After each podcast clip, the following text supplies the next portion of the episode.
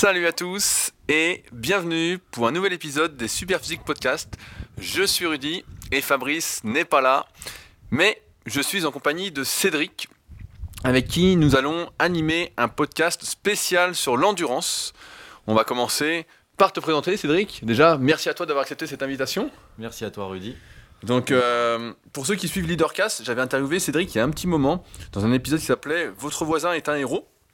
Mais on va quand même en faire une petite présentation avant de parler plus spécifiquement d'endurance et d'endurance pour nous autres qui sommes pratiquants de musculation et qui avons de base plutôt horreur du cardio. Euh, de mémoire, tu as toujours fait beaucoup de sport. Par quoi as-tu commencé? Mon premier sport à lequel j'ai commencé, c'est la gymnastique. La gymnastique, ok. J'aurais pas parié là-dessus. Et donc, t'en euh, as fait longtemps? J'en ai fait jusqu'à l'âge de 12 ans. Ok. Et après, j'ai fait euh, du ski de fond, du ski alpin et tout ce qui est discipline de course à pied. Euh, une discipline plus athlétique. Tout ce qui est cross-country, tout ça. Et j'ai même fait de l'équitation. Ok. Et euh, je crois savoir que tu as été sportif de haut niveau, justement. Voilà, en ski de fond. Est-ce que tu peux nous dire les distances que tu faisais, etc. Parce que moi, le ski de fond, je connais pas spécialement et je pense que beaucoup de ceux qui nous écoutent ne connaissent pas non plus. Donc en ski de fond, euh, ça dépend des catégories, mais en général, c'est des courses qui oscillent dans les petites catégories aux alentours des 2 km. Et après, euh, quand on est dans les catégories élite en senior, ça oscille de une distance de 10 km pouvant aller jusqu'à 40, 42 pour les distances euh, réglementaires. Et après, il y a les circuits longue distance, où là, les distances peuvent aller jusqu'à 90 km.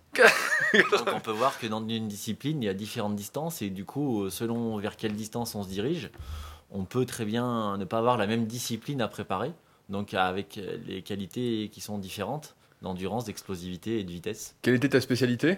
Moi, j'aimais bien tout ce qui était discipline, euh, tout ce qui était 30-40, ça me convenait très très bien. combien, combien de temps ça prend euh, Euh, alors, en ski de fond, un 30 km ou un 42, ça va dépendre de la glisse, du terrain, donc parce qu'on est toujours dans des terrains instables, une neige qui est plus ou moins glissante, donc ça va osciller. En général, un 42 km, pour les plus rapides, si on a un marathon qui est assez plat, ça, ça tourne autour des 1 1h30.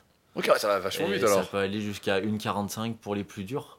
Et là, les vitesses actuellement au niveau mondial euh, augmentent de plus en plus. Quoi. Ok, donc tu as fait une carrière à haut niveau, on peut dire? Voilà. Tu as été jusqu'à quel niveau à haut niveau? Couru en Coupe d'Europe. Ok. Voilà. Et après, j'ai fait pas mal de longues distances, type euh, les marathons de Langadine, qui est un 42 km à un dénivelé négatif, où là, les 100 premiers sont en une minute. Ok. Entre le premier et le, euh, entre le premier et le centième, il y a une minute d'écart. Et ça se tourne aux alentours des 1h30. Voilà, Et- ça c'est le plus rapide au monde. Et après, j'ai fait des courses comme la Marcha Longa, etc., qui sont des courses de 76 km. et là, ça prend plutôt 3-4 heures. Ok, donc tu es vraiment passionné par ces efforts de longue durée. C'est passionné. Et après, quand j'ai arrêté ma carrière en ski de fond, j'ai fait de la course de montagne, où là, j'ai touché à différentes disciplines du sky running.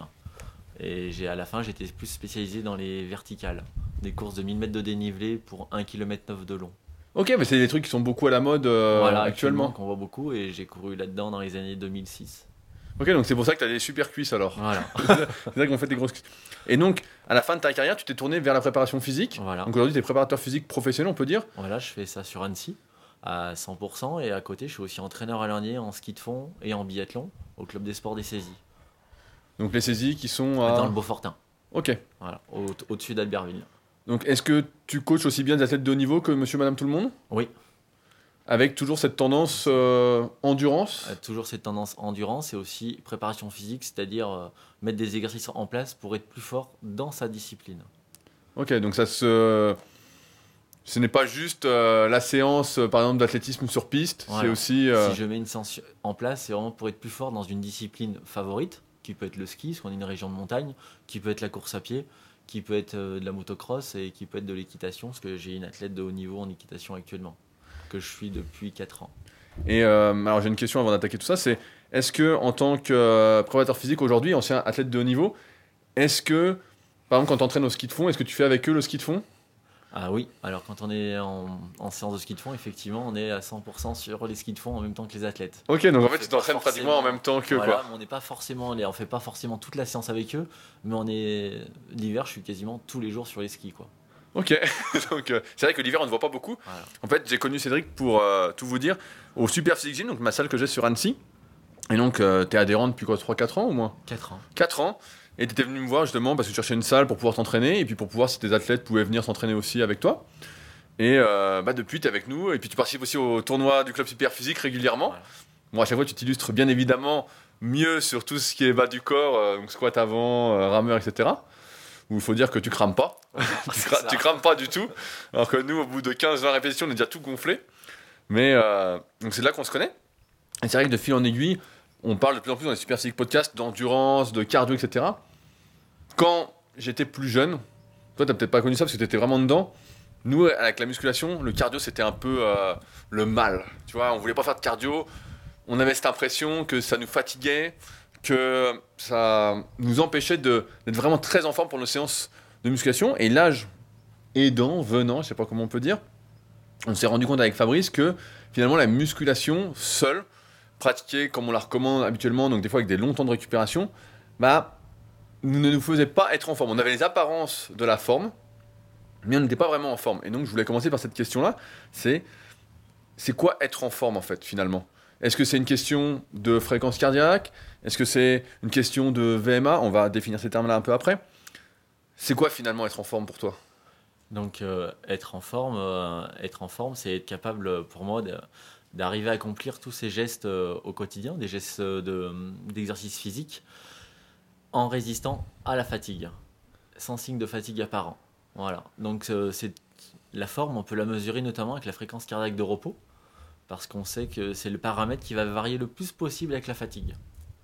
Hein, avec le système nerveux qui, avec la fatigue nerveuse qui peut arriver très vite. Et la fréquence cardiaque de repos, c'est le paramètre qu'on mesure régulièrement chez les athlètes. Qu'est-ce qu'une bonne fréquence cardiaque de repos Alors À partir de combien on peut dire qu'on est en forme Alors ça, ça va dépendre un peu des athlètes et du passé athlétique qu'on a, etc. Mais une fréquence cardiaque qui oscille entre 40 et 50 pulsations par minute au repos le matin est une bonne fréquence cardiaque de repos. Parce qu'on prend sa fréquence cardiaque normalement le matin quand on se réveille matin, voilà. Alors chez certains athlètes, on peut aussi voir qu'ils ont une fréquence cardiaque de repos plus faible le soir. Donc l'intérêt, c'est vraiment de la prendre toujours au même moment, à la même heure, et de la même manière surtout. Ok. Voilà. Et dès qu'on a une variation de cette fréquence cardiaque de repos, c'est un signe de fatigue. Soit une fatigue physique, soit une fatigue nerveuse. Je voyais euh, dans pas mal de reportages, justement, ils font un peu le, le tracking là-dessus. Ils mesurent la fréquence cardiaque le matin au repos, euh, donc tous les jours. Et si celle-ci augmente un petit peu, ils disent Ah, on est fatigué, on va lever un peu le pied, on va après, ça va dépendre. hein. Si ça prend, euh, si ça prend deux pulses, euh, c'est pas forcément parce que je suis fatigué, c'est peut-être parce que j'ai moins bien dormi ou que je me suis couché plus tard. On commence déjà à s'alarmer si on prend 10 pulses. Ok, 10 pulses. Voilà. Moi, je, je commence à m'alarmer là-dessus. Et en général, ça va avec des signes de sensation qui sont pas bonnes à l'entraînement. Où j'ai du mal à faire mes séances de fractionnés, où j'ai du mal à tenir mes exercices jusqu'au bout, ou si j'ai du mal aussi à me réveiller le matin. Ça, c'est un gage de, de forme. Si je me réveille le matin, par exemple, juste avant le réveil, et que je traîne pas au lit, ça, c'est un gage de forme. Si j'ai envie de traîner au lit un quart d'heure, je n'arrive pas à me lever, ça, c'est un signe de fatigue aussi. Ok. Voilà. Euh, Par exemple, moi, tous les jours, euh, tout l'hiver, euh, je commence à me rendre compte que je suis fatigué, c'est quand j'ai envie de monter avec l'ascenseur chez moi dans l'appartement. Sinon, je monte toujours par l'escalier de par deux. il n'y a pas beaucoup d'étages à monter en plus. Voilà, mais quand euh, je suis dans un bâtiment, si j'ai une envie de prendre l'ascenseur, pour moi, c'est un gage de faille. C'est que je sens que je suis fatigué. Et donc, quand, Ça quand c'est comme ça, qu'est-ce que tu fais? Alors Tu lèves le pied? Bah, je lève le pied ou alors je me mets au repos complet aussi. Repos complet, tu y arrives? Voilà, faut pas avoir peur hein, aussi, des fois. de Est-ce que, plus jeune, tu y arrivais à faire du repos Euh, complet? J'y arrivais pas. Voilà. Et maintenant, euh, avec l'âge, j'y arrive. Et, et ça fonctionne. J'ai remarqué un truc, je pense que beaucoup de pratiquants de musculation le vivent aussi, c'est que dès que je fais un effort cardio, si je suis pas spécialement habitué, tu vois là j'ai acheté un bike erg, donc tu as vu sur la terrasse euh, de la Villa Super Physique, Oui. et à chaque fois que j'en fais, même si je pédale, je mets rien du tout comme résistance, je mets rien du tout, je congestionne en fait. Je congestionne, et tout à l'heure tu parlais justement, la forme c'est justement de pas ressentir de fatigue quand tu fais un effort, etc. Et j'ai l'impression qu'à force de faire de la musculation, en fait, c'est comme si nos muscles n'étaient plus aptes en faire un- à faire un effort prolongé. Alors, prolongé, je parle de 30 minutes, hein, donc tu vois, c'est pas grand chose. Et c'est pas si rapide, suis à, pour donner un, un ordre d'exemple, c'est 90 tours minute. Mais je vois que déjà j'ai les cuisses qui gonflent, c'est ça le facteur limitant en fait. Voilà, c'est parce que je pense, en fait, euh, les pratiquants de musculation, en fait, ils sont sur des efforts brefs et explosifs.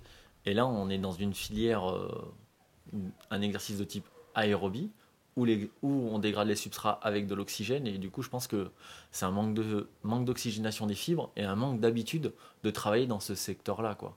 Tu sais, il y a, y y des fois dans les super physiques podcasts, donc tu les écoutes, quand on était plus jeune, des fois on se brossait les dents, on avait les épaules qui congestionnaient Ouais, quoi. ça.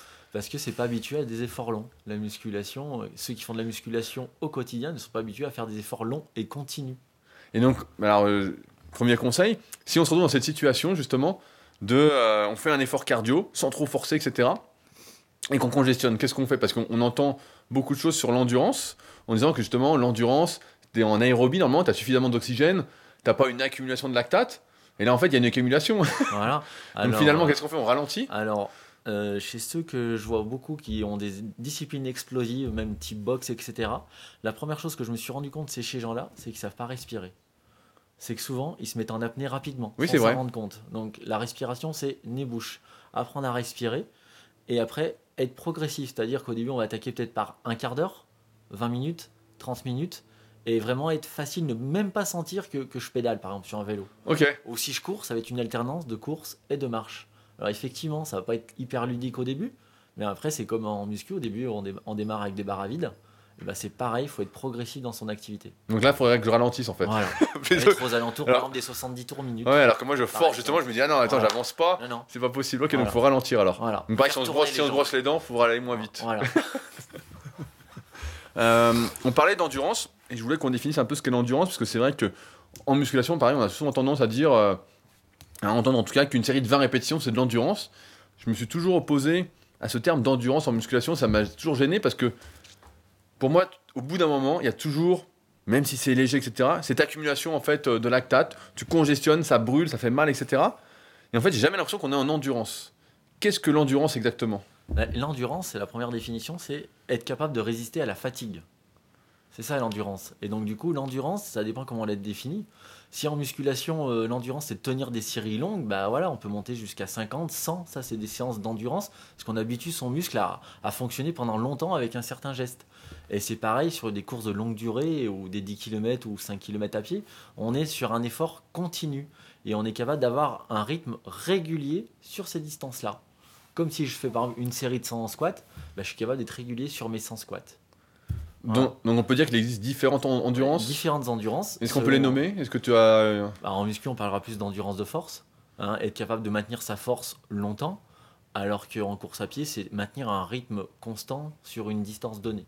Est-ce qu'on peut associer l'endurance au système aérobie en présence d'oxygène? Voilà, c'est ça. L'endurance euh, aérobie, c'est celle qu'on connaît le plus. Mais après, c'est être capable aussi de résister à des intensités très élevées, type euh, les seuils anaérobie. Et ça, ça fait partie de l'endurance, mais on, on habitue son corps à être endurant à une intensité donnée aussi. L'endurance, c'est pas toujours de l'endurance facile. Ça peut être de l'endurance à vitesse élevée, à allure course. Quand est-ce qu'on est plus en endurance? C'est quand on n'est plus capable de maintenir son intensité. C'est-à-dire, c'est. Ok, pour toi, c'est dès qu'on fléchit, par Voilà. exemple, on fait une série de 20 et on sent à 18, on est en train de cramer. Voilà. euh. Ben, c'est qu'on n'est plus capable de maintenir ce rythme-là, en fait.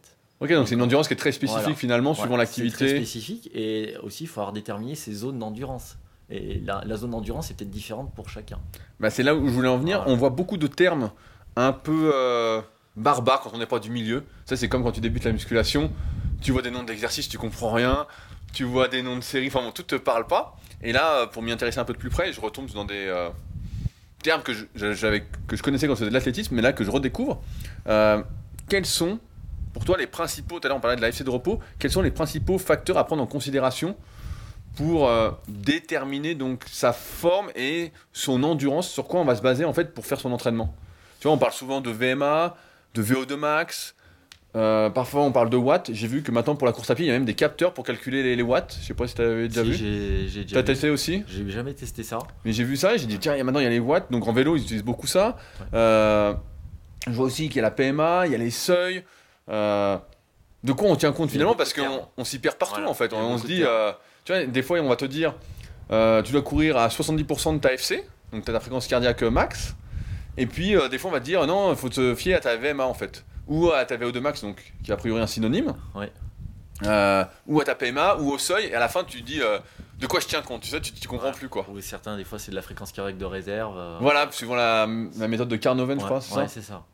Donc qu'est-ce qu'on fait Donc en fait, on va parler un petit peu de course à pied et d'athlétisme, hein, et c'est ce que je fais aussi au quotidien. Alors ça va dépendre aussi des, des disciplines dans lesquelles on intervient. Par exemple, en, athlétisme, en course à pied, c'est hyper facile de mesurer l'intensité d'un athlète parce qu'on euh, va sur une piste d'athlétisme et on se met sur un anneau de 400 mètres. Donc il y aura des temps de passage. Et en fonction d'un test précis qu'on a mis en, place, après on est capable de calculer des temps de passage. Donc on regarde même pas l'AFC, où l'AFC devient un élément en plus qu'on prend en compte. Parce qu'on sait très bien que l'AFC n'est pas l'élément primordial à prendre en compte sur, euh, sur l'entraînement. Parce qu'après, avec la dérive cardiaque, on voit encore qu'on est capable de monter l'intensité et la, la, l'AFC La, la- ouais, elle continue, monte plus euh, monte proportionnellement. plus. Donc voilà. Donc on, on prend plus en compte le, l'AVMA en course à pied, la vitesse maximale aérobie. Donc c'est la vitesse maximale aérobie à partir de laquelle, en fait, au-dessus, on va accumuler plus de lactate et on sera plus capable de fait, maintenir la ça. vitesse maximale aérobie, c'est la vitesse à laquelle je suis capable de courir théoriquement, que je suis capable de tenir entre 4 et 8 minutes. 8 Ok. minutes, euh, c'est les, élites, type Kenyan. Et 4 minutes, c'est la personne voilà, c'est peut-être moi actuellement. Voilà. Voilà. Mais euh, voilà, donc ça c'est la VMA. Et en vélo, on parlera de PMA, parce qu'ils prennent en compte les watts. Voilà. Qui Donc est- PMA, donc puissance maximale aérobie. puissance maximale aérobie. Ce qui est, correspond à côté à la VO2 max, qui est la consommation maximale d'oxygène, qui sur le terrain est très dur à, à Mesurer. à mesurer. Voilà. Normalement, il faut aller en laboratoire. Il faut aller en laboratoire avec des masques, etc. Et ça, c'est des tests de laboratoire. Là, on parlait euh, donc de cyclisme, de euh, course à pied. Je vois qu'au rameur aussi, on monte assez facilement, pour ceux qui font le club Superzik, assez haut en fréquence cardiaque. Tu vois, la dernière fois, j'ai fait un 5 km sans trop forcer, j'étais à 180, mais je me rendais pas vraiment compte. Par contre, il y a des activités où justement, euh, je sais pas si on peut parler de dérive cardiaque, mais en fait, c'est pas du tout corrélé. En fait, tu vois, je, par- je pense par exemple au kayak, tu vois, on en avait fait un coup ensemble, je sais pas si tu Oui. déjà mesuré, mais euh, c'est très très très dur de monter euh, comme au rameur quand je force pas à 180 en fait. J'y monte jamais, même si je force, je suis essoufflé à fond, je suis pas à 180.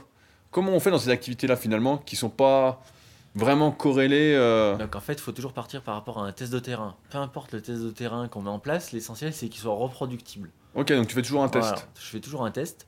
Et moi, en course à pied, celui que j'utilise souvent, il y a plein de tests de terrain, tests de navette, on entend plein de tests, les Ouais. tests de 3 minutes, 1 minute qui sont des tests progressifs.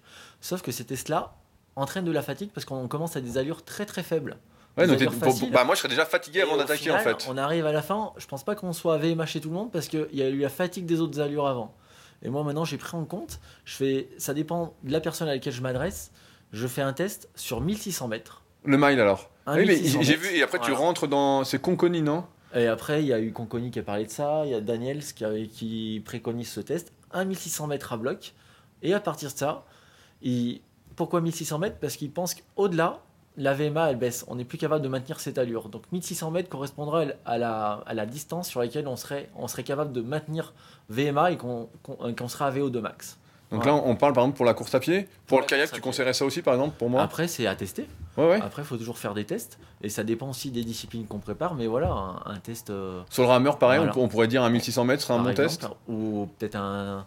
C'est une discipline de bras, on pourrait très bien dire un 500 mètres ou un 1000 mètres. Ok. Voilà. Par exemple, si je veux faire des, des- une activité longue en rameur, ouais, peut-être 1600 mètres. Mais par contre, si je me destine à, à être sur des distances courtes, un 500 mètres suffirait, par exemple. À, à mon sens. Et à partir de là, je, on a des calculateurs hein, d'allure qui sont sur Internet. hein. On peut parler du Macmillan calculateur, qui est un entraîneur aux États-Unis, le calculateur de Daniels, mais qui n'est pas forcément accessible de partout.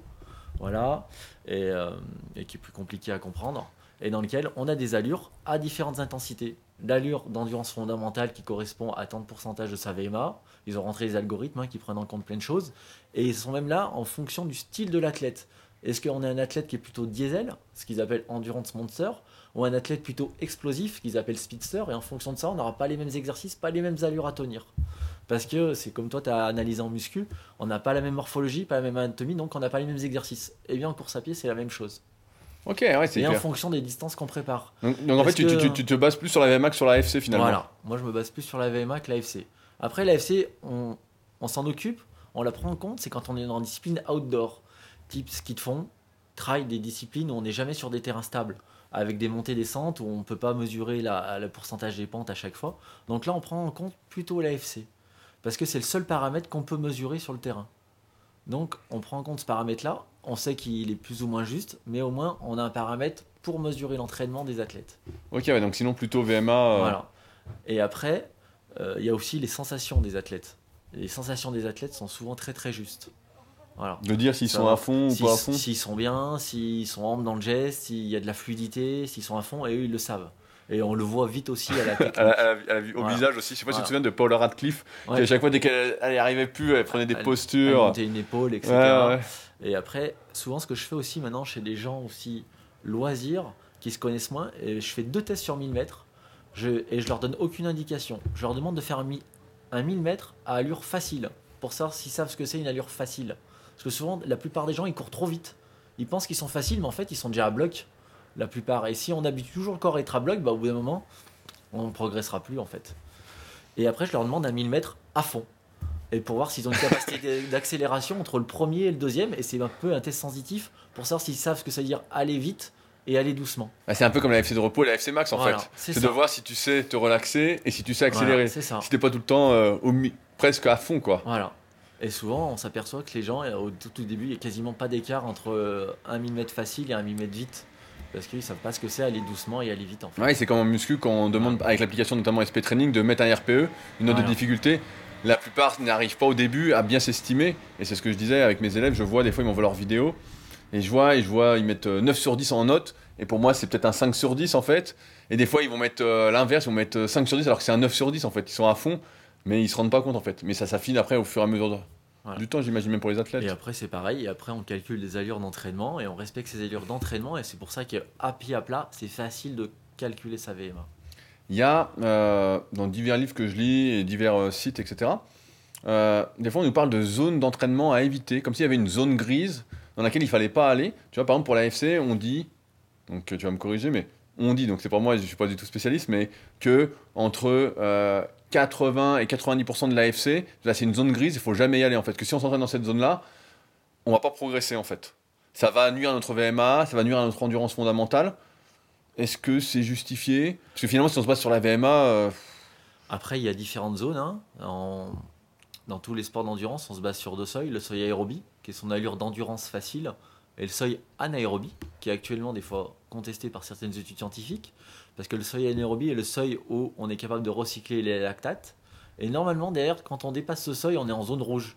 Et on n'est plus capable de maintenir. Or, on s'aperçoit chez certains athlètes de haut niveau que sa VO2 après le seuil anaérobie continue à monter.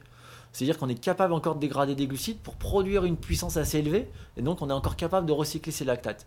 Et actuellement, ça perçoit ça chez certains athlètes de très haut niveau. oui, bah, c'est ce que je lisais dernièrement, Ah. euh, qu'en fait, euh, ils se rendaient compte que justement, bah, dans le bouquin que je lis, qui est la Bible du running en ce moment, ils expliquaient ça, qu'en fait, les Kenyans, euh, ils tenaient euh, beaucoup, beaucoup plus longtemps que euh, les autres, euh, ce qui expliquait en, en partie leur domination. Mais euh, donc, il y a pas de zone, par exemple, si on se base sur la VMA, il n'y a pas de zone grise en Moi, fait. euh, j'utilise toutes les zones. Alors après, c'est aussi à prendre en compte la spécificité de sa discipline. Et après, c'est regarder, par exemple, sur un marathon, quel pourcentage de ta course tu as à VMA, sachant que c'est une vitesse à laquelle tu tiens théoriquement entre 4 et 8 minutes. Donc c'est une zone rouge. À quel moment tu as VMA sur un marathon? Quasiment jamais. Par contre, tu vas être sur des intensités qui tournent autour du seuil. L'allure course, ça va tourner autour de ton seuil anaérobie. Ça va être une vitesse qui sera à peine en dessous. Mais par contre, si tu as beaucoup de volume et que tu es capable de tenir un seuil élevé longtemps, bah, tu auras une vitesse beaucoup plus constante tout le long. Et après, moi, je prends le corps humain comme une boîte à vitesse. Tu as une première, une deuxième, troisième, quatrième, cinquième, sixième. Sixième, c'est ta VMA, ta capacité d'accélération. Et moi, je travaille beaucoup aux alentours de la quatrième vitesse, quatrième, cinquième. Et dans un seuil, je pars du principe qu'il y a un seuil haut, la partie haute du seuil, et la partie basse du seuil est celle du milieu. Et donc là, tu as trois vitesses à travailler. Donc, tu mets 6 VMA, 5 seuil. euh, 5 haut, 4, 3, Trois. et après en dessous, c'est de l'allure facile. Allure d'endurance facile sur une heure, une heure et demie. Après, endurance longue, c'est une allure qui est entre euh, le seuil aérobie et le seuil anaérobie. Et plus tu donnes de vitesse à ton corps, plus les imprime et plus il est capable de, de s'adapter en fonction de ton état de fatigue. Imagine, tu maintiens ta vitesse seuil haut, admettons une demi-heure. Tu as un petit coup de fatigue, tu te mets en vitesse 4. Si tu l'as jamais travaillé à l'entraînement, tu pourras jamais t'y mettre. Ouais, ouais, t'auras. Voilà. Alors, combien de temps en moyenne Alors, euh, j'avais un peu. On peut tenir justement ce seuil euh, Le anaérobie. seuil anaérobie, on peut le tenir des heures. J'ai enten- j'ai entendu, quand j'ai lu, que c'était aux alentours de 4 millimoles de lactate dans le sang. C'est ça, c'est le seuil anaérobie. Le seuil aérobie est aux alentours de 2 millimoles de lactate dans le sang.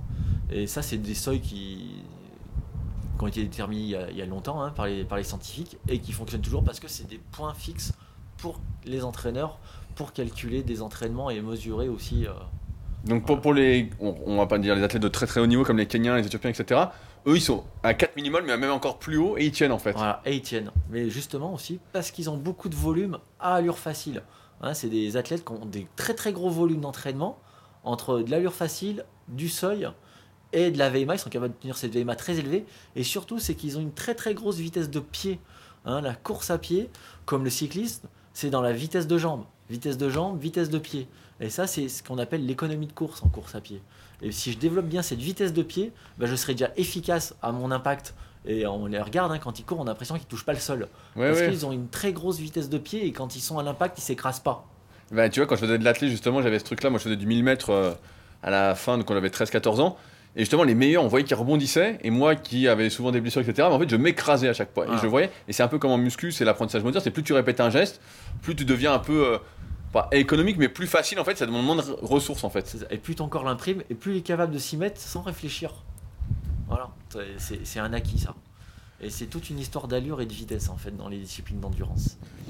Euh, chaque spécialiste, là, tu nous donnais tes zones à toi. J'ai l'impression que chaque spécialiste détermine un peu ses propres zones. Ouais, alors après, il y a différentes écoles. hein. Il y a des écoles, euh, l'école française qui est beaucoup sur euh, l'entraînement polarisé, où on développe beaucoup de VMA avec du 30-30, etc.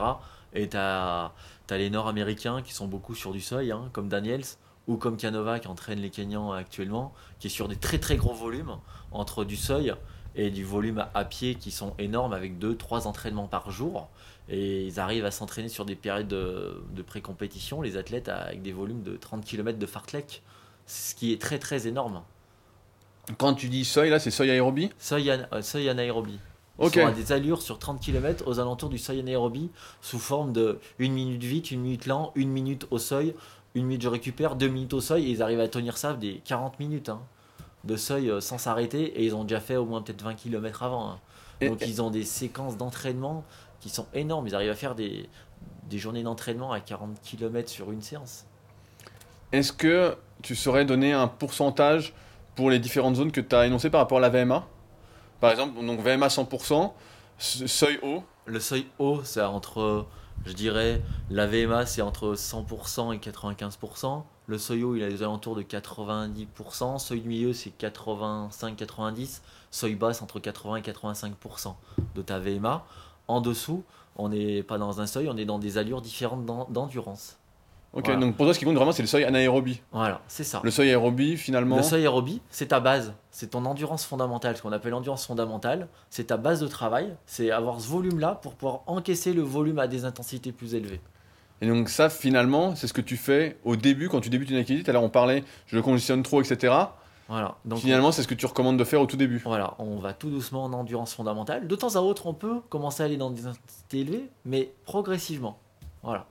Et aux- les intensités qui sont aux alentours du seuil ne sont pas trop traumatiques et on récupère très très vite par rapport à des intensités qui sont élevées, qui sont à la zone rouge autour de VMA. Là, par contre, on peut très très vite se dégoûter de l'entraînement en endurance parce que on se met vite dans le rouge, quoi.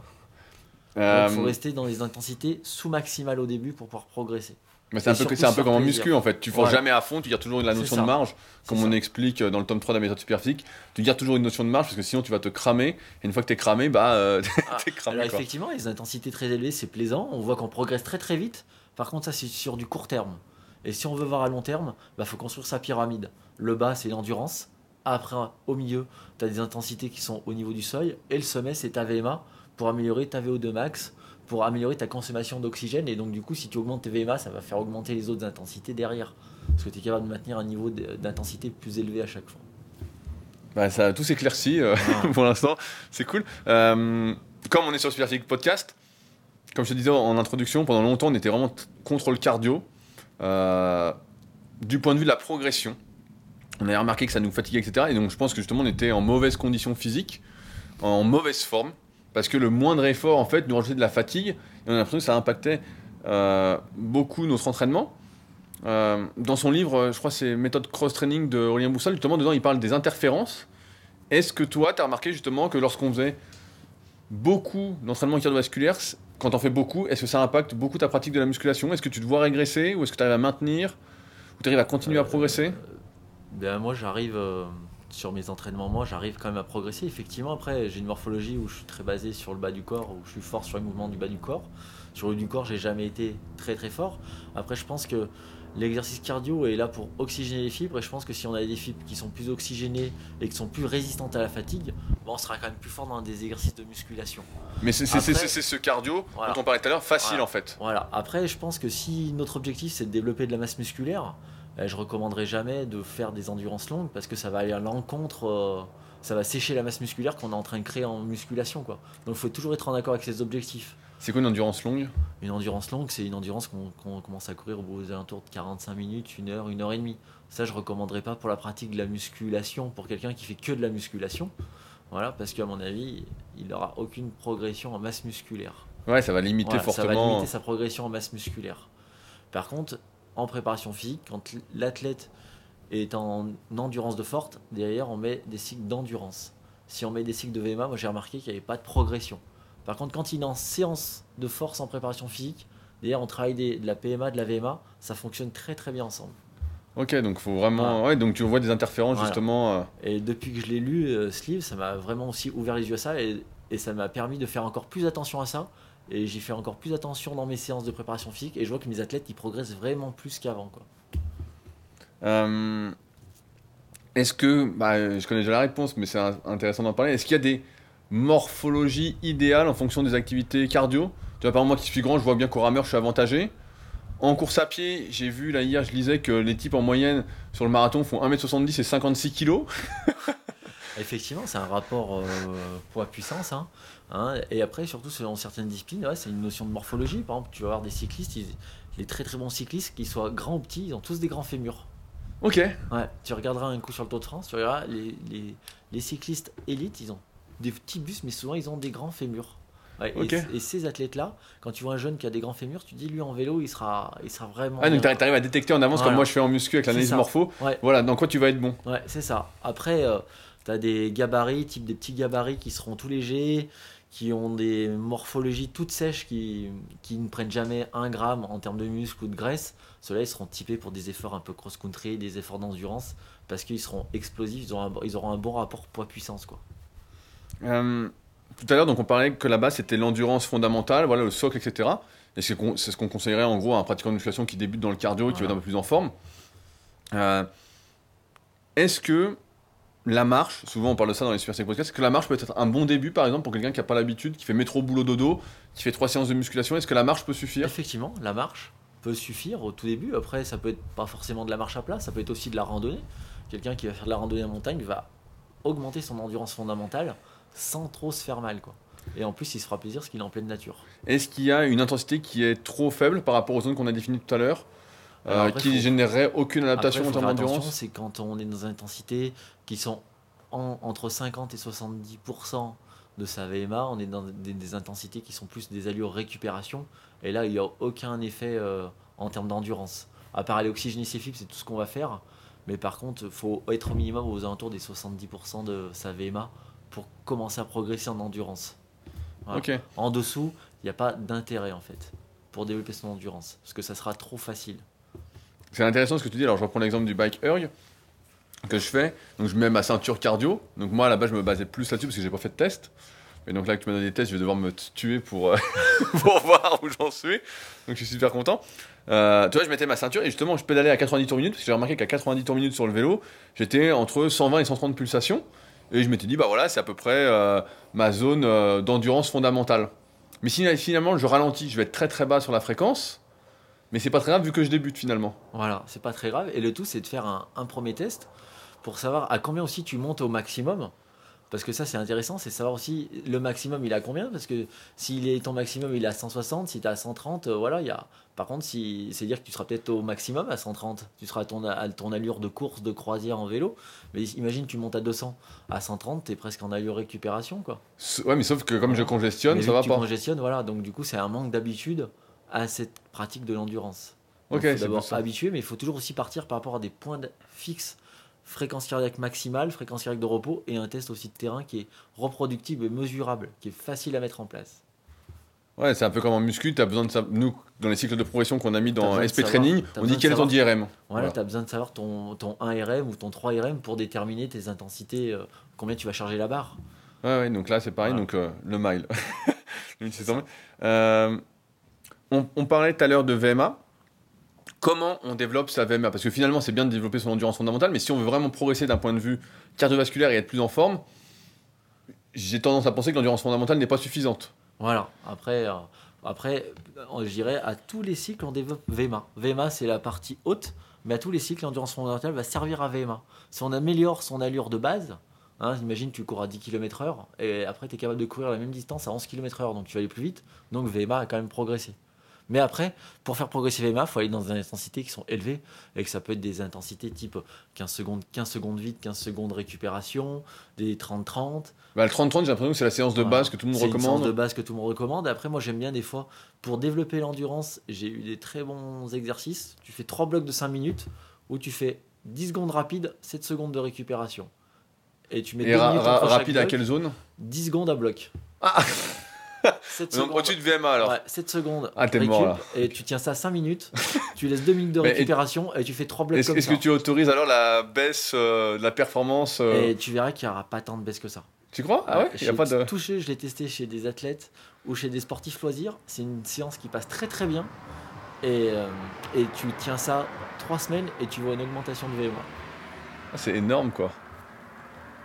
Je regarde que ça enregistre bien toujours. On est toujours bon.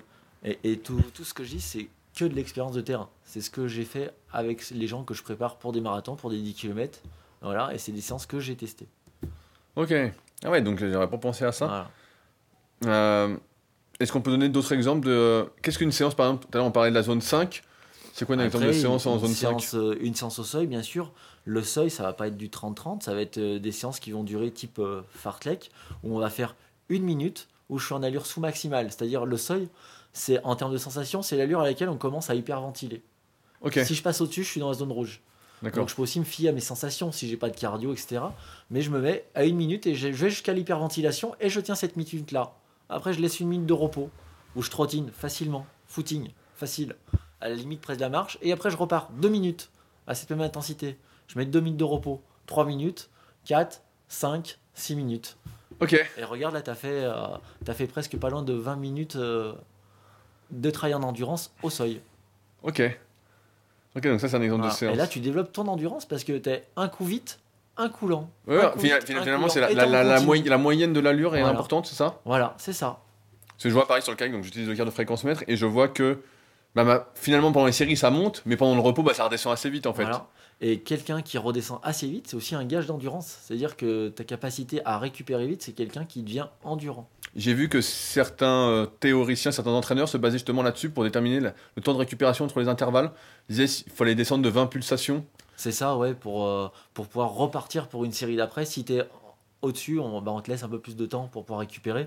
Ou alors, si tu récupères pas, c'est-à-dire que c'est soit tu as de la fatigue qui arrive, donc tu pas capable de maintenir cet exercice, c'est-à-dire que peut-être qu'il faut qu'on décharge un peu l'entraînement. Ou soit tu n'as pas assez fait d'endurance fondamentale.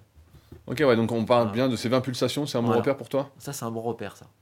Et après aussi en termes de sensation, quelqu'un qui arrive à l'hyperventilation, qui souffle, et d'un seul coup, en 30 secondes, eh ben, il est capable de récupérer, il pourrait quasiment repartir, ça c'est un gage d'endurance et de forme. Et donc dans ce cas-là, on lui augmente l'allure, on lui diminue le repos Après, bah, l'allure, ça se, ça se recalcule aussi à un moment donné. Souvent, chez les athlètes élites, on recommande de recalculer cette allure-là toutes les 8 semaines d'entraînement. Ouais, ce que j'allais dire, tous les combien on fait ce Voilà. test Toutes les 8 semaines d'entraînement. Après, chez des gens loisirs, le faire 3-4 fois dans l'année, ça suffit. Voilà. Un coup à l'automne, un coup l'hiver, un coup au printemps, un coup l'été.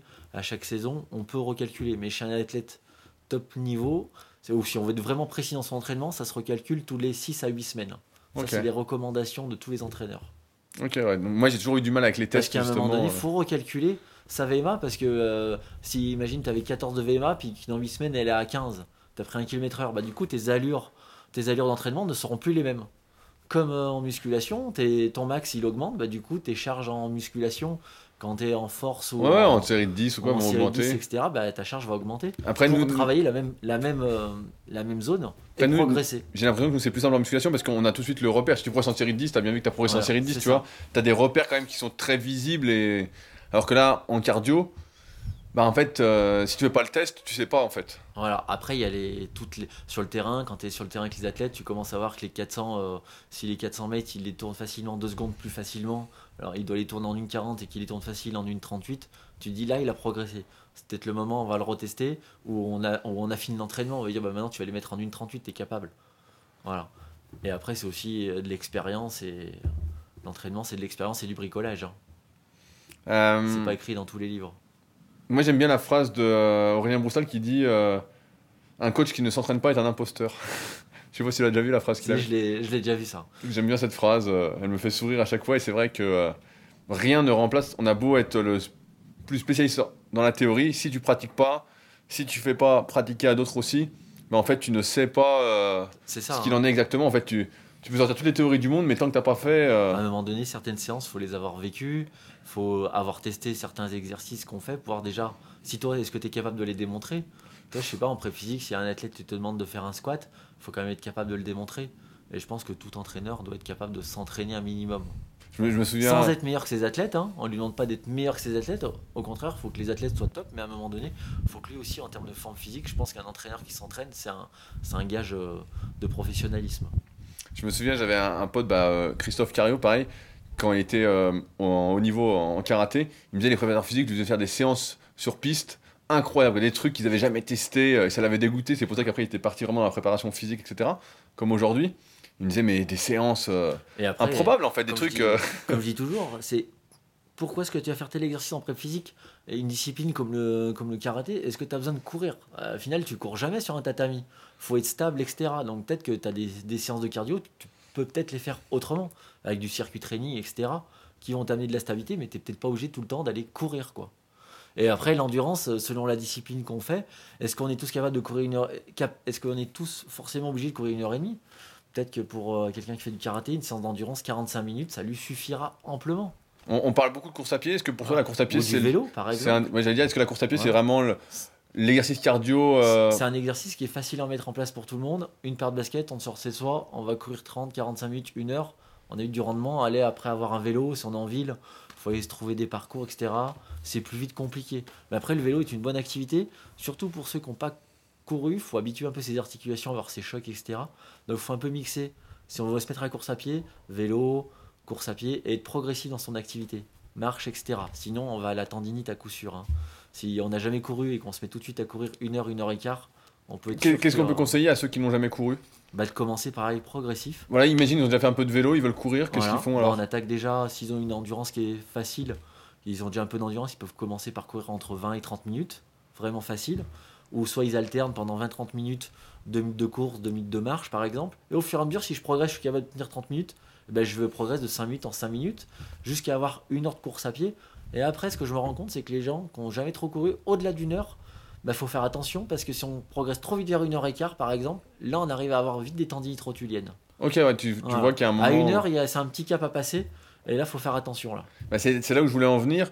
C'est euh, est-ce que ça concerne surtout les personnes qui sont un peu plus âgées? Est-ce que chez les jeunes tu revois ça aussi? Chez les jeunes aussi. Chez les Je jeunes ça. aussi. Et je le vois de plus en plus chez, chez les jeunes, hein. pas que chez les personnes euh, qui ont un certain âge. hein. Tu trouves qu'ils sont de moins en moins aptes euh, Ouais, ou alors on- tout de suite, on veut, on veut tout tout de suite. Des- moi, des fois, j'ai des, des demandes où la personne, elle n'a jamais couru, mais elle veut faire un marathon la première année. Mais en quel temps? Euh, Ouais, mais déjà, faut le tenir. Déjà, être capable de courir 42, c'est pas donné à tout le monde. Et rien que déjà de tenir, quand tu sais que tu peux partir pour 4-5 heures, déjà, c'est de tenir longtemps. Hein, L'endurance, c'est être capable de tenir longtemps. Et après, on essaye d'aller vi- vite, d'aller vite quand on veut euh, en course à pied vélo. Et après, on essaye d'aller vite et loin. C'est ce que font les athlètes euh, top niveau et ce que tout le monde essaye de faire. Bon, au début, il faut être progressif. Et quelqu'un qui veut faire une distance comme ça, ben, moi, je lui recommande déjà, on va faire un 10 km, après un, après un semi, puis on verra le marathon. Donc c'est peut-être un projet sur 2-3 ans. Et ça, souvent, les gens, ils sont pas trop aptes à l'entendre. Et souvent, ça, c'est gage de tendinite si on veut aller trop vite, quoi. C'est marrant ce que je dis, ça me fait penser à, à la muscu quand je dis au mec, voilà, il y en a pour 10 ans. Voilà. Ou voilà, bah là tu vois, là t'as peut-être. euh, j'o- J'ose rarement annoncer, bah là. euh, Et peut-être pendant 2 ans, et il fera peut-être son marathon en 4-5 heures. Hein. Il fera pas le marathon en 3 heures, quoi. hein. Quoi, il le fera pas 15 km/h Bah, Ah. Je vais être remboursé moi. hein. Après, euh, après peut-être qu'il a des capacités euh, innées euh, selon s'il a un profil athlétique ou pas aussi. hein. Il y a des gens, des fois, ils n'ont jamais fait de marathon, mais d'ailleurs, ça a été des anciens cyclistes, etc. Donc ces gens-là, ça va plus vite progresser parce qu'ils ont déjà le corps qui est fait à ces efforts longs, etc.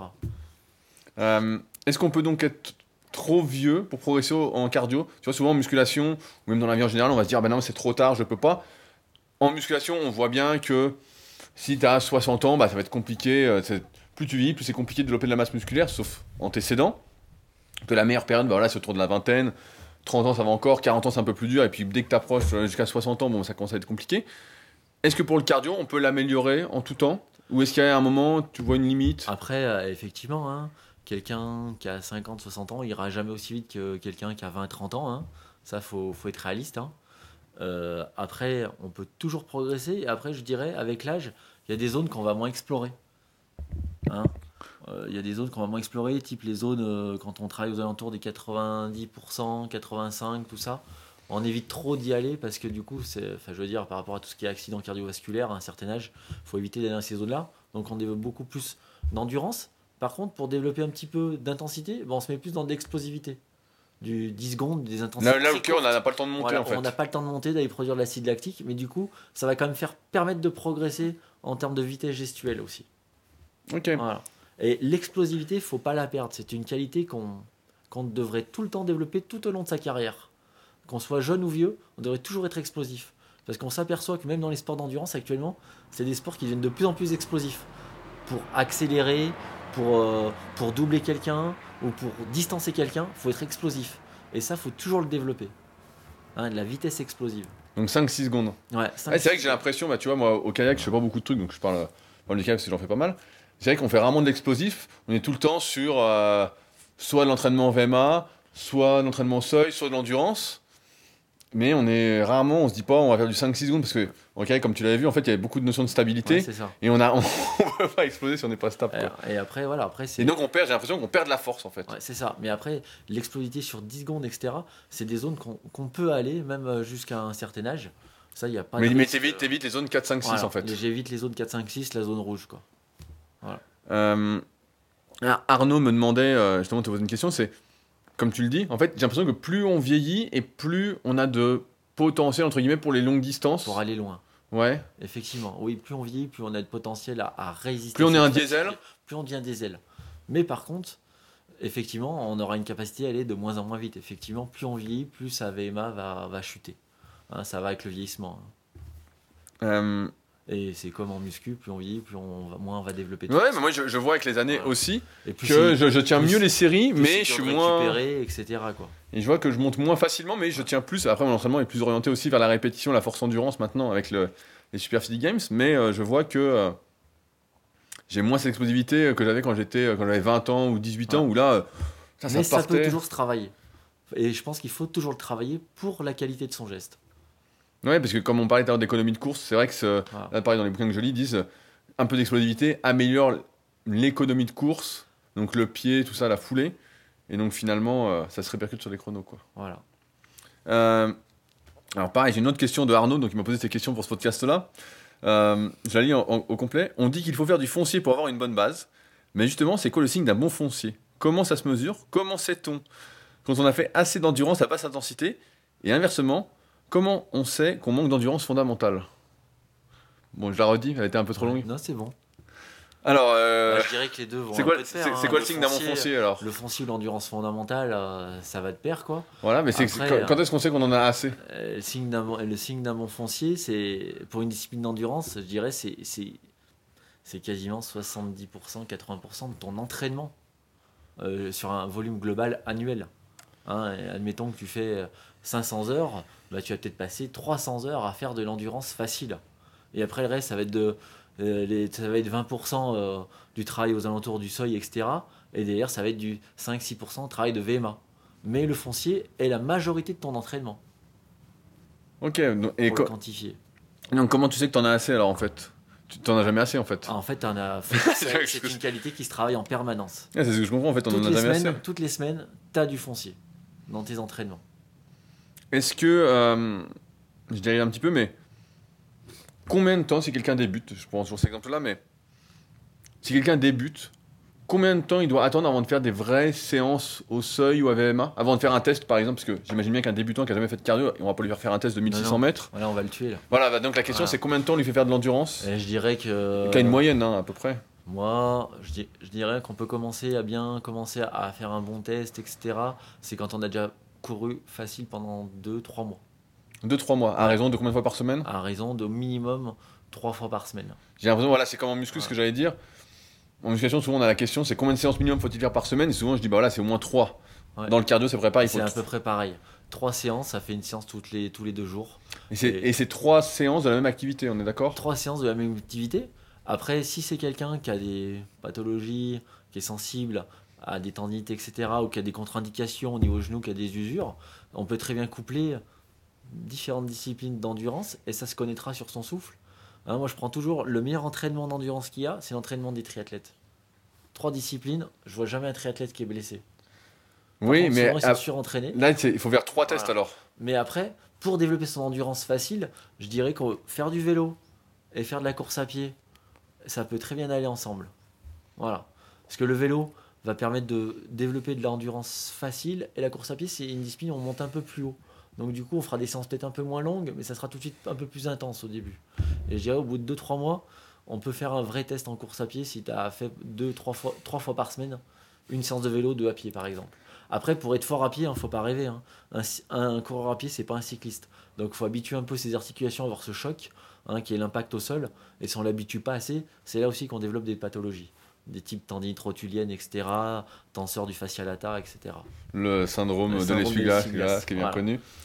Si on fait, donc je prends- reprends l'exemple du triathlète, lui il est obligé de faire 3 tests en fait. Et lui, oui, il a trois tests. Une séance, un test en natation, un test en vélo et un test à pied. Ok, ouais, donc sans les tests, il peut pas vraiment planifier Ouais, euh, bien ouais. son entraînement. Donc là, quand tu fais du triathlon, c'est un vrai job. hein.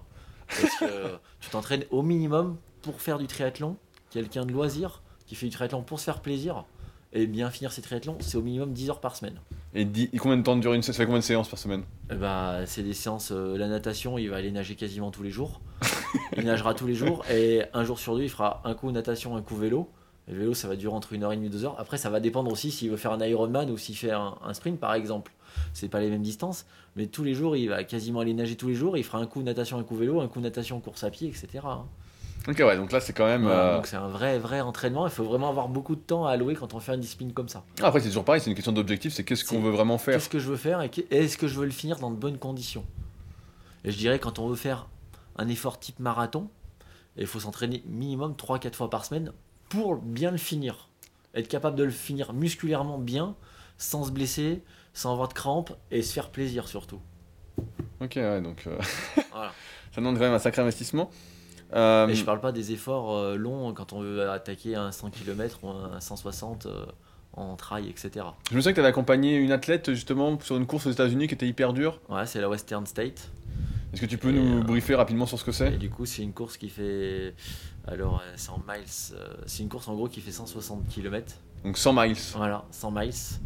Et qui est dans, dans le désert californien. Donc, aux alentours des 45 degrés en pleine journée. Voilà. Mais combien, de temps ça dure ce, ce- ce 100 miles Euh, alors, le 100 miles, j'ai plus les temps en tête, mais ils partent aller pour. euh, une... Comme un UTMB, ça part pour 20 heures de course minimum chez les hommes. Ok. voilà. Donc du coup, tu pars de nuit, tu de jour et de nuit, quoi. Donc là, c'est des allures qui sont, c'est des distances qui sont très longues. Donc là, ces coureurs-là, ils n'ont pas non plus des, forcément des grosses VMA. Par contre, ils ont une capacité à résister à la fatigue qui est plus importante qu'un coureur, euh, qu'un coureur classique. Ils maintiennent une allure très longtemps. Par contre, s'ils maintiennent 14 km heure par kilomètre, ils arrivent à être euh, à tenir 14 km heure peut-être sur 50-60 km. Voilà. Par contre, ils n'ont pas une vitesse qui est très élevée. Ouais, donc, Par contre, ils ont des seuils très élevés, ces athlètes. Ils sont capables de tenir le seuil très très longtemps. Voilà, mais c'est ce qu'on disait tout à l'heure, en fait, ils arrivent plus à accélérer en fait. Par contre, ils n'ont plus d'accélération. C'est des gens qui sont diesel. Mais encore une fois, ils sont spécifiques à leur discipline. Et c'est pas des athlètes qui ont des très très grosses VO2. Hein. Les- Ces athlètes qui font des 100 miles et des 100 km, etc. Par contre, ils sont capables de tenir des allures sous maximales très longtemps. Je me, je me souviens, il, il fut un temps où justement c'était la course à la VO2 max. On disait plus t'as de VO2 max, plus euh, tu vas être bon, et finalement ça s'est avéré Après, plutôt ça faux. dépend des, ça dépend des disciplines dans lesquelles on se destine. Effectivement, un coureur à pied ou un cycliste sur route, c'est ceux qui ont les grosses VO2 max, c'est ceux qui sont devant. hein. C'est quoi une grosse VO2 max? Alors une VO2 max dans les disciplines d'endurance, euh, ça, c'est- quand on passe au-dessus de 80, Ok. ça c'est des grosses VO2 Toi, max. t'avais fait des tests de VO2 max justement à l'époque? Moi à l'époque j'étais à 79. C'est Voilà. énorme. Et Ah maintenant ouais. les athlètes euh, top niveau ils approchent des 90% de VO2 max. Et donc tu développes ta VO2 max en développant ta VMA. Voilà, c'est ça. Ok, putain, c'est énorme, 79. Ouais. Oh, putain, tu fatigues jamais. tu manques jamais d'air, toi. Oh putain. Euh, pareil, bah, on connaît déjà la réponse, mais c'est important. Est-ce qu'il est possible euh, de se taper des vrais exercices? C'est la question d'Arnaud. hein. Est-on obligé de se taper des vrais exercices de type fractionné pour progresser? Ou peut-on se contenter de borner des heures et des heures toute l'année, tout simplement sans jamais faire d'exercice spécifique? Comme le fractionné en fait Est-ce qu'on peut, si on veut progresser, ou est-ce qu'on est obligé à un moment quand même de faire euh, l'entraînement à allure 3, 4, 5 Oui, t'es es obligé pour progresser. Si Sinon, veux- tu stagnes. Sinon, au bout d'un moment, bah, tu vas stagner et ton allure, elle va rester. Tout à l'heure, comme tu disais que justement, on améliorait quand même sa VMA en améliorant son allure 2 Voilà, par exemple. Mais par contre, pour augmenter quand même sa consommation d'oxygène, on est obligé d'aller développer VMA. Donc, À un moment, on va stagner en restant à allure 2. Voilà, on est obligé d'aller chercher du fractionné sur 30-30, sur 1 minute, 1 minute, des choses comme ça, 10 secondes, 10 secondes. Aller explorer ces intensités-là pour progresser. Sinon, au bout d'un moment, on va stagner. En fait, il faut se donner du mal, quoi. Voilà. C'est ça que tu es en train de me dire. Mais c'est pas ce que je voulais entendre, moi. Euh, C'est comme en muscu, hein. si tu veux progresser, il faut te donner du mal. Ouais, ouais, bah, je sais bien, non, mais je te charrie, on a bien compris le truc. Euh, je me disais qu'on pourrait donner peut-être un objectif à ceux qui nous écoutent, euh, parce que tu dois le voir aussi bien que moi. Quand on fait une activité sans avoir d'objectif, c'est difficile en fait de rester motivé. On n'y arrive pas. Tu vois, tu fais le truc, ça. tu te dis ah, euh, pourquoi je le fais, pourquoi je le fais, et à un moment tu lâches en fait. Il n'y a pas d'objectif. Est-ce que on pourrait donner un objectif euh, pour les pratiquants de musculation qui nous écoutent? Qu'est-ce qu'un bon objectif? Est-ce que. euh, je sais qu'il y a beaucoup de paramètres qui rentrent en jeu, hein, comme le poids du corps, euh, Oui. l'expérience, etc. Mais est-ce qu'on peut dire déjà une activité. Par exemple, la course à pied, est-ce que euh, 10 km est un bon test ou c'est trop long pour la plupart? Alors, par exemple, c'est ce que je fais avec les gens qui commencent la course à pied, qui n'ont aucun vécu athlétique, etc. Les, tests euh, que je leur donne comme objectif, c'est leur dire allez, par exemple, dans deux mois, tu es capable de courir 5 km. Peu importe l'allure à laquelle tu cours, mais pendant 5 km, tu t'arrêtes pas. Ça, c'est un bon test quand je suis capable de courir 5 km. Et quand je suis capable de courir cette distance-là, après, je passe à 10 km. Et toi, je suis progressif et je regarde pas le temps. Je suis capable de courir à telle allure 10 km. Et voilà. seulement à ce moment-là, tu mets un temps en fait. Et après, à ce moment-là, tu regardes ton temps, et à partir de là, tu vas dire Ah là, j'ai une bonne endurance, je peux peut-être commencer à progresser sur 5 km et sur 10 km, et là, je vais peut-être pouvoir commencer à mettre beaucoup plus d'intensité avec du fractionné, etc., pour progresser, parce que j'aurai ce point d'appui fixe qui est le 10 km ou le 5 km. Euh, Et, et puis, c'est motivant de dire Allez, dans deux mois, je suis capable de faire 5 km sans m'arrêter. Euh, je prends un exemple plus précis. Comme tu le sais, bah, avec le club physique, il y a le 500 mètres au rameur. Euh, si j'ai bien intégré tout ce que tu m'as dit, le 500 mètres c'est un peu court, mais il faudrait quand même faire, si on voulait vraiment beaucoup beaucoup progresser, une grosse base en endurance fondamentale. Oui. C'est quoi une, séance en endurance fondamentale sur le rameur? C'est quoi C'est un 5000, un 10 000 Ça peut commencer déjà aux alentours d'un 2000 mètres. 2000 mètres pour toi, c'est déjà de l'endurance Ouais, fondamentale ouais. pour 500 mètres? Ouais, ouais c'est déjà de l'endurance fondamentale, ça. 2000, 3000, aller jusqu'à 5000. Et au-delà Après, 10 000 mètres, c'est déjà pour des gens qui veulent aller sur du 1000 mètres, etc. 1000, 1200 mètres, 2000 mètres, quoi. Tu calcules ça, tu fais 10 fois 10, je le vois là, tu dis 500, un 5000, un 1000, un 10 000. Voilà. Ok, c'est la règle. Et, et ce que je dirais aussi, euh, 500 mètres, je pense qu'on est un peu dans l'anaérobie lactique. Bah, je pense qu'on est comme sur un Voilà. 400 mètres en athlète. Voilà, quoi. on est comme sur un 400 mètres. D'ailleurs, il y a un test euh, d'Aurélien Broussal-Derval pour calculer son, sa capacité anaérobie sur rameur. C'est ta distance que tu fais en 45 secondes. Ok. Et il l'avait dit dans un dernier article que j'avais vu sur son site là. Est-ce que donc ce que tu fais en 45 secondes, ça détermine ça détermine ta capacité anaérobie. Et je pense que tu es aux alentours d'un 200 mètres en gros en 45 secondes. Et là, après, il avait fait un petit barème au-dessus, en, en inférieur à 200 mètres. Bah, t'es. Euh, faut que je le retrouve cet article, mais je l'avais trouvé assez intéressant pour euh, calculer son entraînement sur hammer au niveau anaérobie. Et après, aérobie, c'est quand tu es capable de faire un bon 2000, 3000, là tu es dans de l'endurance fondamentale. Et encore une fois, il faudrait calculer son nombre de coups par minute que tu donnes, quoi. Parce que sur le rameur, tu vas regarder les watts et le coup par minute. Ouais. Voilà. Ouais, tu, tu vois la, la fréquence que tu mets. Voilà. Et du coup, est-ce que en endurance fondamentale, tu as 30 coups par minute ou est-ce que tu es à 25 coups? Et c'est ça qu'il faut arriver à déterminer. Et donc tu te baserais sur l'allure en fait. Les watts et le coup par minute. Ok, tu te être pas sur, sur le temps en fait. Tu bas- Pas forcément sur le temps. Et après, tu donnes une distance donnée. Je fais 2000 mètres à tant de coups par minute à telle allure. Donc, au 500 et nombre de watts. donc on, a, on a dit, je récapitule si j'ai bien compris. Si on est allure 2 par exemple, c'est 70% de la VMA. Voilà. Et donc on peut dire 70% du nombre de watts max. Ouais, peut-être, je pense. Faudrait, d'ailleurs, faudrait le tester ça. On Oui, pourrait j'ai- mettre ensemble un, un test. euh, Oui, oui, je peux tester. Bah, pas- super physique. bah, c'est simple, hein, trois- 45 secondes, j'ai fait 300 mètres l'année dernière. Voilà. Donc, euh, Voilà. Donc euh, je me souviens très bien. Oh, t'as une bonne capacité anaérobie. Ouais, oui, bah en fait, je, je suis fait pour le rameur, donc euh, c'est ça qui est c'est surtout, c'est ça qu'il surtout faut dire. Euh, Est-ce que, euh, je, je dis c'est la dernière question, mais est-ce qu'on peut donner des exemples de séances de base pour développer euh, chaque zone? Donc endurance, zone 1, euh, récupération, ça va être une séance d'une heure à mouliner ou être peinard. Voilà, c'est ça. Endurance fondamentale, zone 2, Tu passes un peu plus haut ou alors euh, tu fais différentes séquences. T'en fais deux dans la journée aussi. Ça peut être deux fois une heure par jour. en endurance En fondamentale endurance fondamentale. C'est souvent ce qu'on peut recommander sur Home Trainer aussi. Une séance de 45 minutes, une heure le matin et une séance de 45 minutes, une heure le soir. T'as fait deux heures, euh, deux heures dans la journée. En essayant aussi de varier aussi le nombre de coups par minute, tu peux très bien dire sur vélo, bah, je fais une heure à 70 coups. Et l'endurance 2, bah, tu vas être une heure à 75, euh, à 75 rotations par minute. Ok. Euh, pour préciser, ça c'est des efforts dont tu récupères très facilement. Très facilement. Normalement, lendemain, pas de fatigue, normalement. euh, le lendemain, tu es capable de refaire la même séance. Ok. En allure 3, qu'est-ce qu'une séance basique? À allure 3, donc on, déjà il y a un échauffement à mettre en place, allez 15-20 minutes. Et après allure 3, on peut très bien faire 3 blocs euh, de 15 minutes à allure 3. Ok. Voilà, toi. Donc là, on est à 80% de sa VMA en gros. Va entre 75 80%. Et on n'est pas encore tout à fait au seuil. Ok, donc ouais, quand même- on est quand même assez rapide là. tu vois, voilà, ça commence à être rapide, ça commence à chauffer, mais tu continues pareil à développer endurance. Et après, dans les endurances euh, un peu plus élevées. Donc zone type 4, c'est quoi une séance Zone 4, zone 5, c'est des intensités qui durent 1 minute, 2 minutes, 3 minutes, 3 fois 8 minutes, 3 fois 5 minutes, 2 fois 10 minutes, avec des récupérations par contre qui sont très courtes. Souvent, on peut dire que c'est la moitié du temps de travail Ok, bah ça 10 je vois. je- avec 5 minutes. Après, on peut s'apercevoir qu'on peut très bien faire des séquences de, 2, de 5 minutes, mais en mettant une 30 de récup. Pour vraiment euh, habituer. L'endurance aussi, la capacité à résister à la fatigue. Donc, on le laisse très peu récupérer et on remet le même effort. J'ai l'impression, je dérive un petit peu, que l'endurance, la VMA, tout ça, j'ai l'impression qu'il y a quand même une euh, capacité locale. Tu vois, je vais te prendre un exemple. Quand je fais du kayak, vu que j'en fais beaucoup, ben je sens que euh, je, je brûle pas des épaules, tout va bien. Parce que tu es habitué à Voilà, je suis habitué. Donc j'ai l'impression d'avoir une bonne. J'ai des extravols, mais tu vas me corriger, mais une bonne VMA au kayak. Tu vois, je me dis, bah, j'ai une bonne, je suis en forme au kayak.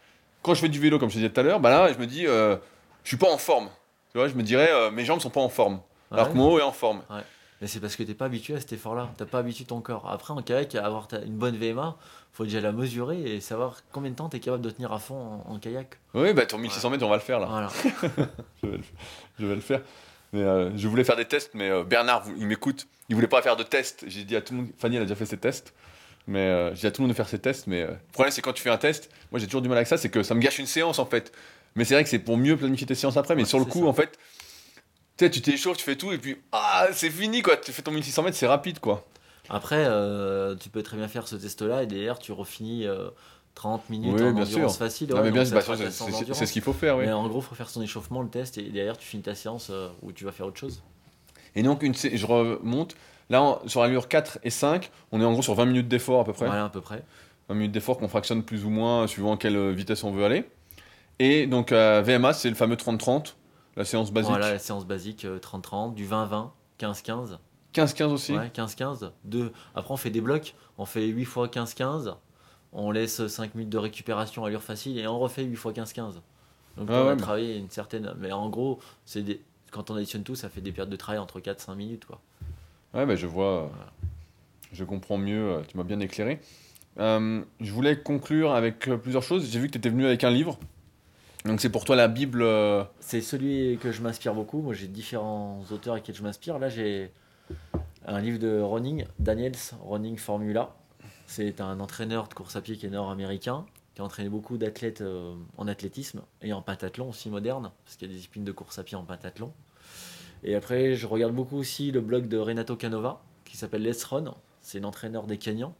Et il y a deux, méthodologies différentes, mais je m'aperçois que quand j'applique la méthode Daniel sur euh, un athlète ou un- quelqu'un qui fait de la course à pied en loisir, eh bien, il progresse. Et Il donc, n'y a, pas de euh, surprise quoi. Donc il n'y a pas de surprise et si on comprend bien sa méthode, etc., euh, il n'y a pas de surprise, on progresse si on s'y tient. Et la base, c'est du volume à pied avec deux séances qualitatives par semaine. Donc en gros, c'est Voilà. frustrant ça quand même. Voilà. Et c'est du travail quotidien. Après, faut faire attention. Euh, après, il y a des recommandations, mais après, peut-être que certains avec des agendas professionnels élevés, peut-être laisser peut-être un ou deux jours de repos. Donc, ce qu'il faut dire, peut-être une à deux séances qualitatives et derrière, peut-être deux séances où il y aura du volume, où ça va être des séances de entre une heure et une heure et demie. De, Donc, donc là, on sera plus dans Voilà. des allures. euh, des allures faciles. Ok, Allure 2. allure 2. Voilà. Allure 2 ou 3. Et il faut, faut bien faut s'entraîner de manière méthodique, en fait. Ouais, mais c'est ce que je comprends bien, là. Ce que tu dis, il faut vraiment être très méthodique. Et c'est vrai que là, Voilà. tu m'as pas mal éclairé euh, pas mal de questions que je me posais. Euh, ce livre est traduit en français. Oui, faut le dire parce que je voulais l'acheter puis euh, je l'avais vu à la Fnac et puis je l'ai laissé passer et là il y était plus donc je me suis euh, rabattu sur la Bible du running qui est également euh, très intéressante pour moi qui débute et qui redébute dans ses compréhensions des mécanismes de l'endurance puis je voulais conclure bah, où est-ce qu'on peut te retrouver Cédric si on fait appel à, à tes services? Eh bien, actuellement, j'habite à la BAM de Sillingy, mais je suis souvent sur la piste d'athlétisme à Annecy-le-Vieux, au Petit Port.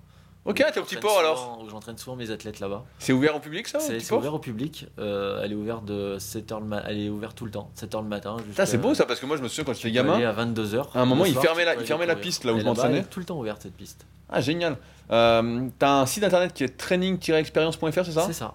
où tu mets des fois des articles? Où je mets des articles sur. euh, sur ce j'avais vu fais fait un article sur le entraînement. Luc Léger justement Ouais, c'est ça. Parce que tu avais préparé un jeune de la salle qui, était, qui voulait devenir pompier, bon bah il avait réussi. Ouais, il a réussi le test. Et encore une fois, pourquoi est-ce que j'avais fait un article là-dessus? Parce que j'ai beaucoup de jeunes qui préparent les concours de l'armée, hein. pompiers de Paris, pompiers de Marseille, etc. Et souvent, c'est une l'épreuve de course à pied, c'est là où ils échouent au test. Oui, c'est vrai. Ils sont très forts sur les bras, ils font des tractions, ils font des pompes, mais en course à pied, ils savent pas courir. Pourtant, les tests euh, de l'armée, le, le barème est assez facile, c'est atteindre le palier 12. Ce qui n'est pas une très très grosse VMA, hein, c'est entre 12 13 à l'heure de VMA, c'est pas c'est totalement accessible à tout le monde.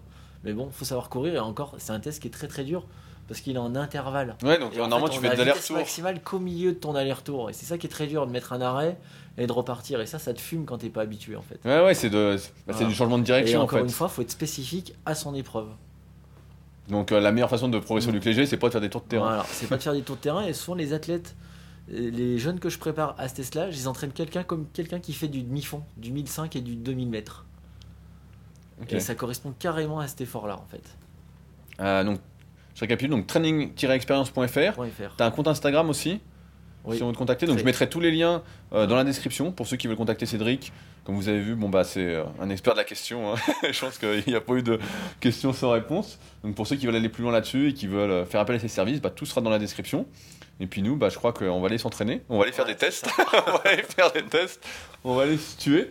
Donc euh, merci Cédric euh, d'avoir participé. Merci à toi, euh, Rudy. ça m'a bien éclairé et puis j'espère qu'il vous aura bien éclairé aussi.